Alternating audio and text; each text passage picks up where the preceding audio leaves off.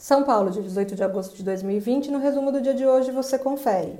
No Brasil, o Ibovespa voltou a operar no azul nesta terça-feira e fechou em alta de 2,48% com 102.065 pontos, com o mercado reagindo bem à fala do governo que reiterou a permanência do ministro da Economia, Paulo Guedes, bem como o compromisso com as contas públicas. Além disso, bons resultados trimestrais, no que pese o momento da crise, também incentivaram a procura por ativos de risco. No cenário corporativo, analistas do BB Investimentos elevaram o preço-alvo da Tupi de R$ 23 para R$ 31 centavos no final de 2021, com recomendação de compra.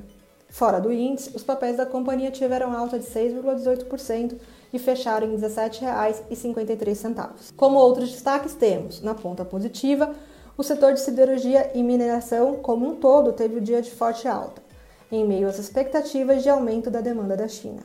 A Gerdau saltou 8,16%, fechando em R$ 19,49, e a Uzi Minas avançou 6,78%, fechando em R$ 9,45. Já a Magazine Luiza avançou 9,61%, fechando em R$ 89,50, após mostrar um aumento de 49% sobre as vendas totais de abril a junho, ante o mesmo período de 2019, além de um salto de 182% no e-commerce total. No setor, a B2W subiu 5,48%, fechando em R$ 114,40 e a Via Varejo ganhou 8,15%, fechando em R$ 18,97. Já na ponta negativa, a VEG caiu 0,4%, fechando em R$ 67,70, sendo um dos poucos papéis que registraram queda na sessão.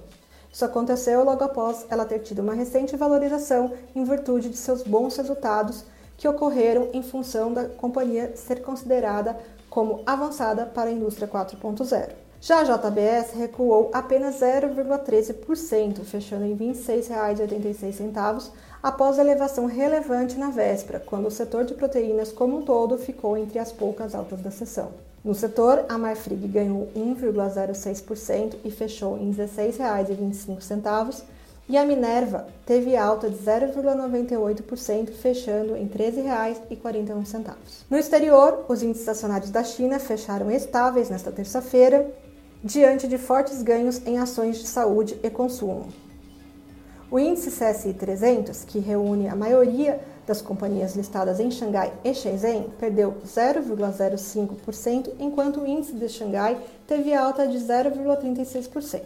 Já no mercado europeu, que fechou em baixa com as ações de bancos de energia liderando as perdas por preocupações com as tensões entre Estados Unidos e China, o índice FTS Eurofund 300 caiu 0,52%, enquanto o índice pan-europeu Stock 600 perdeu 0,56%.